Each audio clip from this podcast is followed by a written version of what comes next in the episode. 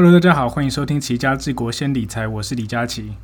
这个频道会跟大家聊最近大家比较关注的一些财经新闻、财经话题，或是过去一些比较重要或者是比较有趣的经济历史跟金融犯罪的故事。偶尔也会跟大家分享一些理财的观念和知识。所以，如果你喜欢我的频道的话，都可以到 Apple Podcast 下面给我五颗星。那有什么想跟我说的，也都可以留言给我。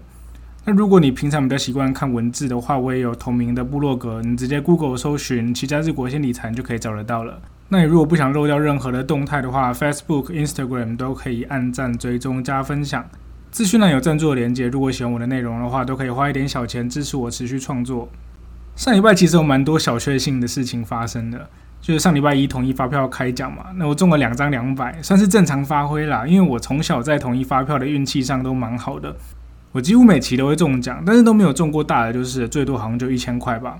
那我国中、高中念的是台中的一间私校，学校有卖一种东西叫做宝宝冰，好像是我们学校的特产吧。我在其他地方没有看过这种东西，一包五块钱而已。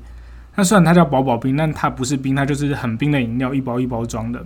年纪跟我差不多或是比我大的听众，应该会有点印象，就是以前外面的便当店会附一包一包装的那种冬瓜茶，宝宝冰的包装就是长那个样子。那它有红茶、奶茶、柠檬口味的，一包五块钱，你用吸管戳下去喝这样。他以前高中的时候统一发票中奖，下课的时候我就很凯的买一堆宝宝冰回去请同学喝。那时候发票要换钱很麻烦，都要去邮局才能换。它有很后来才改成便利商店也可以换钱。那现在云端发票就真的太方便了，发票直接存载具，那开奖他直接帮你兑奖，而且你只要设定好银行的账号之后，中奖之后他就直接汇到你的账户，你完全不用做任何的程手续这样。那我看有些人在网络上面有一些阴谋论啊，说云端发票都不会中奖，是政府骗人的招数。醒醒吧，那只是你运气差中不了奖而已，没有那么多阴谋论啊。那除了统一发票之外，上礼拜还有一个小确幸，就是退税。今年的所得税第一批退税终于下来了。有些人会以为退税是赚钱，其实没有啦，它都叫退税，代表这本来就是你的钱，然后还给你而已。比较常遇到退税的情况，通常都是你有一部分的薪水在发给你之前，公司先帮你预扣好，就交给政府。那这这种情况通常都是薪水比较高，或是有额外的奖金的时候才会这样做。那如果你隔年报税的时候，因为有申报抚养之类的扣除额啊，或者说你全年的税其实不用缴那么多的时候，那政府就会把当初多扣的税还给你。那另外一种比较常见的退税就是鼓励扣抵的退税。不过今天的主题不是要讲这个啊，之后再开一集专门讲税的东西。那我们就进入本周的主题吧。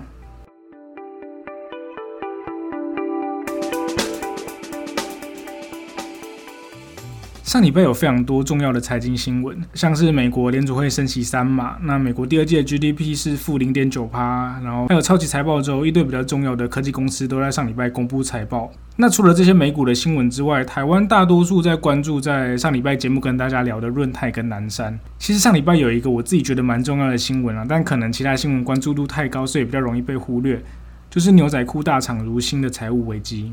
如新的真相其实有很多需要调查的，是真的经营失败，还是高层掏空？还有大家在靠谣国发基金怎么去投资一间做牛仔裤的，然后赔了一屁股。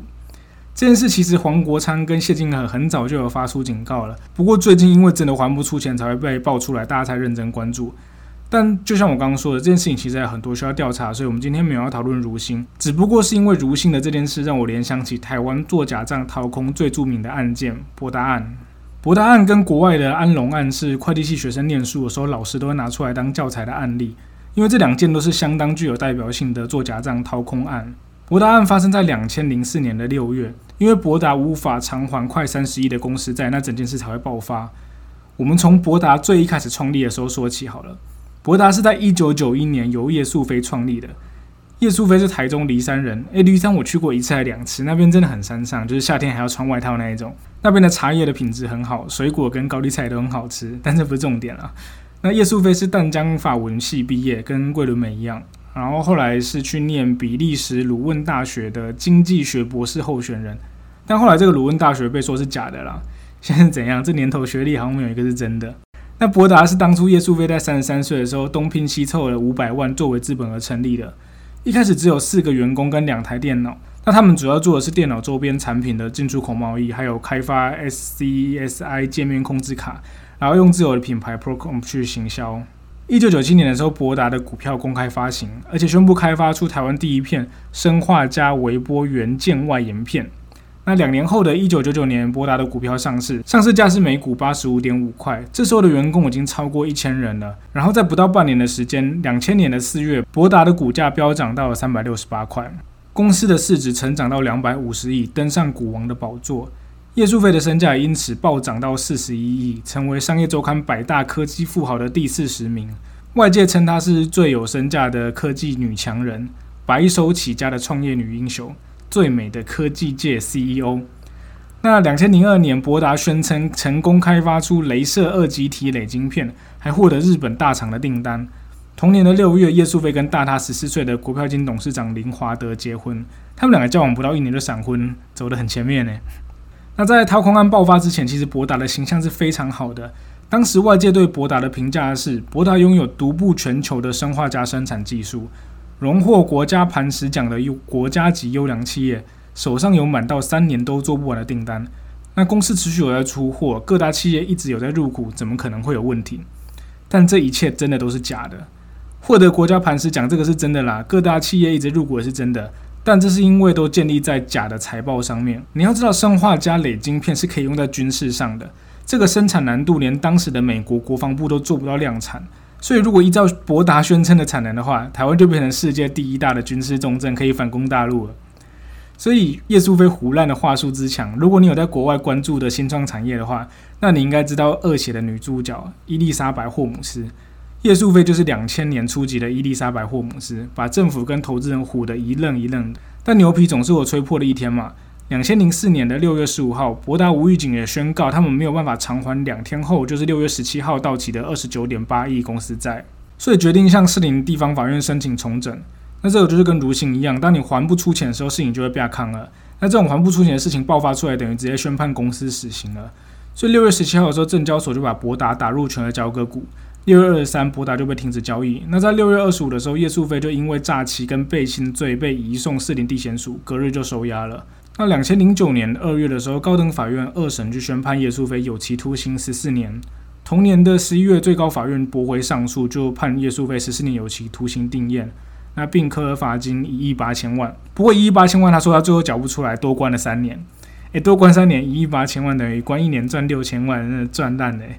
那他最后在去年初的时候就假释出狱了。好，那接下来我会分析博达整起掏空的手法跟过程。中间会牵扯到很多的金融跟会计，所以如果你稍微有点概念的话，你可以搭配文字服用。不过我最近真的比较忙，所以文字有时候部落格会出的比较慢一点。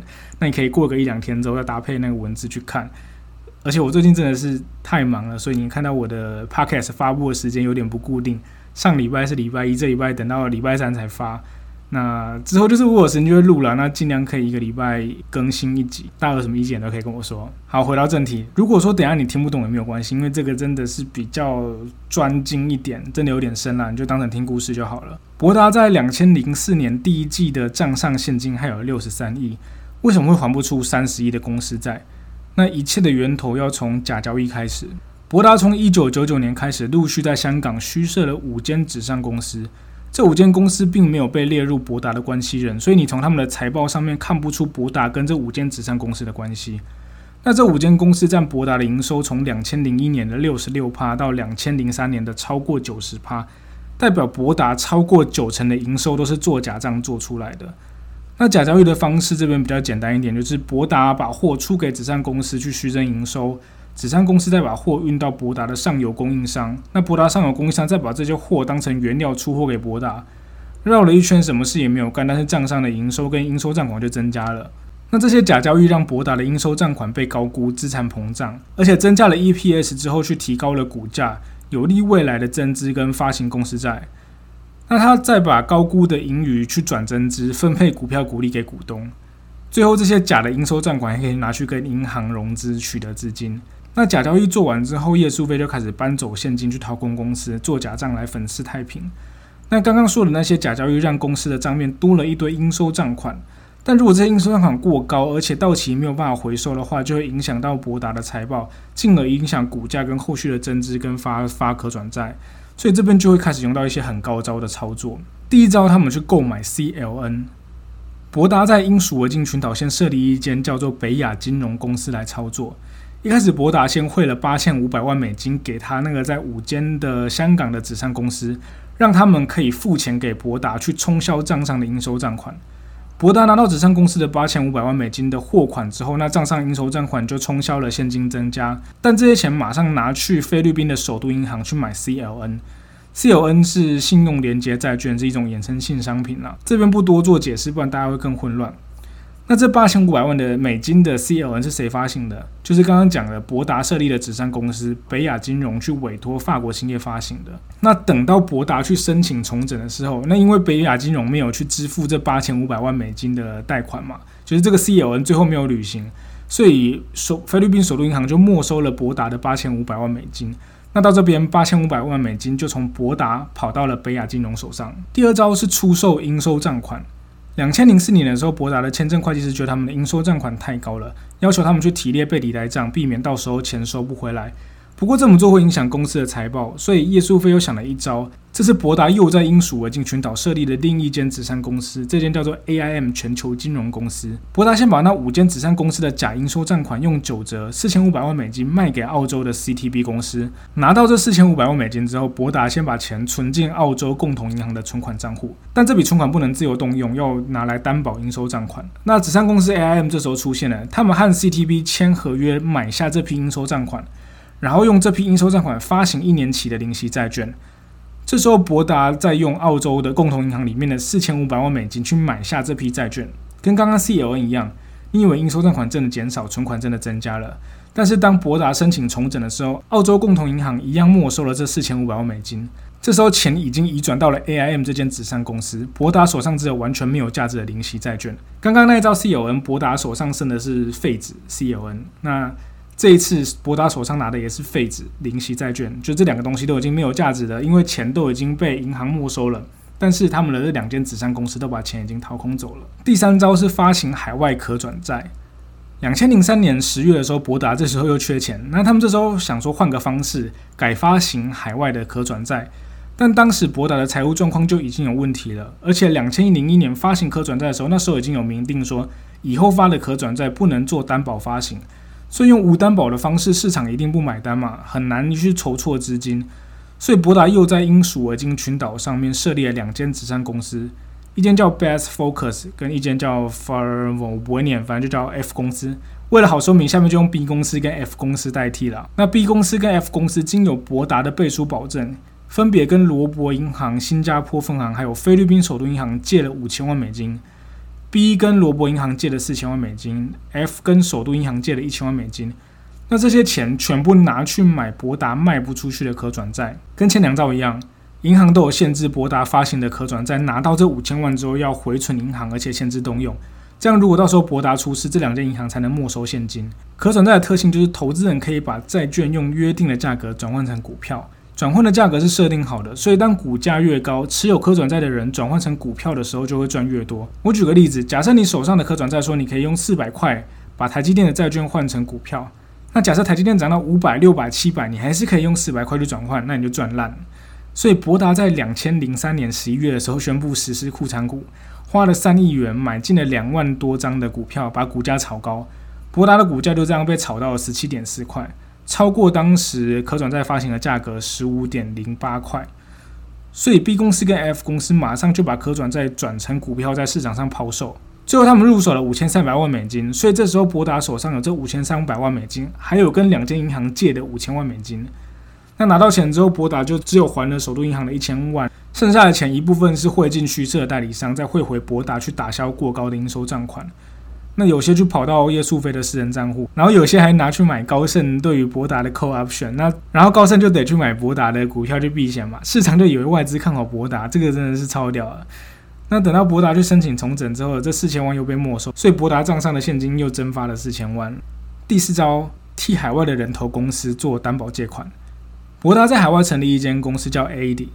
A D 跟建华银行借了一千万美金，那博达就汇款到建华银行一千万美金当做担保。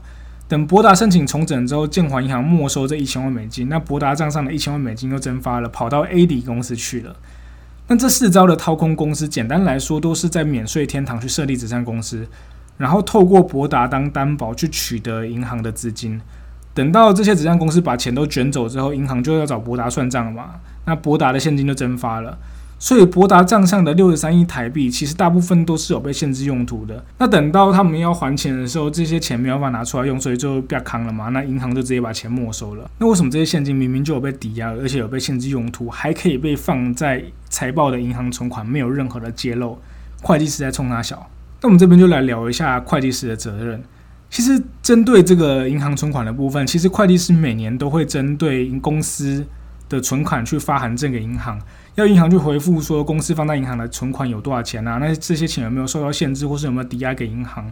但在查两千零三年账的时候，包括罗伯银行、菲律宾首都分行跟呃澳洲共同银行，他们都回复会计师说这些钱没有被限制，也没有被抵押给银行。所以博达神通广大到联合国外的银行一起骗会计师。那这些银行为何要这样干？因为博达这些银行发行包含 CON 这些的金融交易，其实都付出了非常高的手续费，所以银行赚的饱饱了。再加上博达他的钱都抵押在他们手上，所以对他们来说其实是没有风险的。那他们就配合博达去掏空公司。所以严格一点来说，这些银行也算是帮凶了。那除了存款的部分被海外的银行唬了之外，难道其他地方看不出有任何问题吗？首先，博达的公司治理是非常有问题的。因为叶素菲的家族掌控了董事会，财务也是由他主导的，所以在公司真的要舞弊的情况下，会计师查账是非常有难度的。但有难度，你还是要查出来，不然要你干嘛？那我跟大家说一下，会计师查账是用抽查的，查账员会根据金额的大小或是会计科目的特殊性，跟一些随机的抽查去看公司的账是不是真的。因为你不可能说我从你一月一号到十二月三十一号的每一笔交易都查吧，哪有时间啊？所以在这个前提下，真的很有可能会没有查出来。不过也因为这样，所以抽查这件事会被很多会计师拿来当借口。每次只要出事，就说查账是抽查，有问题的刚好没有查到而已。你了不起说我查账的程序有瑕疵，你也不能说我配合公司做假账。所以会计师通常最后都没有事。像跟博达有关的会计师，惩处也是停业两年而已。停业两年好像很重，但没有赔钱，也没被抓去关，算很好了吧？那博达其实在两千零四年的时候曾经换过会计师。大家知道，其实更换会计师是一个很重要的警讯。两千零四年三月的时候，博达突然更换会计师，从安侯换成勤业。更换会计师真的原因，其实就是因为安侯认为博达的应收账款已经有一部分收不回来了，所以要求博达去提列二十六亿的呆账。但博达不肯嘛，所以他就把安侯换掉，叫秦叶签。但这件事之后来，秦叶也是坚持要提二十六亿的呆账了，所以博达最后不得不妥协，也提了。不过中心很可疑的是，他们在三月九号的时候宣布更换会计师。秦叶就在三月十五号就签证了博达的两千零三年的财报。我之前在会计师事务所工作，三月是各大上市贵公司年报忙得焦头烂额的时候。我那时候每天工作到半夜，六日还要加班，你光原有的 case 你都忙不过来了。突然安插一间上市公司的年报，而且还可以在一个礼拜内出报告。一般来说，我要出一间公司的财报，我可能在前一年的九月要做内控，隔年的一到三月我会安我们会安排不同公司，然后去实地的做盘点，去查账。去看传票，去了解交易的状况。那这些东西在旧客户身上就已经忙不过来了。一间新客户接手六天就能出报告，你相信这账有好好查吗？而且当初秦业去接手之后，要去跟安口要两千零三年前三季的查核底稿，但安口不准他们用印的，他只能用手抄的。对，有时候更换会计师事务所的时候，前一间会很急白，他不爽你抢客户或是其他原因，他只准你用抄的，不准用影印的。那安口那时候也不愿意提供第四季查到一半的底稿。所以这增加了勤业查账的难度，但勤业还是如期的出报告，所以这品质有非常大的问题啊。那这边我也想要聊一下会计师独立性的问题。其实会计师事务所生态我觉得很奇怪，公司付钱给会计师事务所来查账，所以公司是事务所的客户嘛。但事务所的责任是要查公司的财报有没有问题。那如果这间公司每年付给这个会计师的工费占这个会计师的业绩很大一部分的话，那如果公司威胁会计师说你不签证我的财报没有问题的话，我就把你换掉。你是会计师，你会签吗？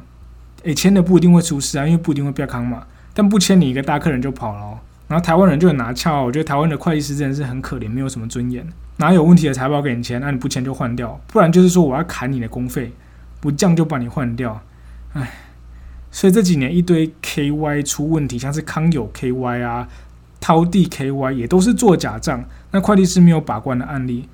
你作为会计师是配合这些公司还是真的舒适我想只有他们自己知道吧。好啦这集真的是有点长而且有点难我觉得可能你可能会听到睡着。不过因为我自己觉得这个主题很有趣所以我想做了那如果真的对这个主题有兴趣的话可以去搭配我之后出的呃布洛格或者是说 facebook 上面我也会贴文章你们可以搭配一起看会比较清楚一点。有任何问题也可以在我的粉专私讯。我那今天的节目就到这边，大家拜拜。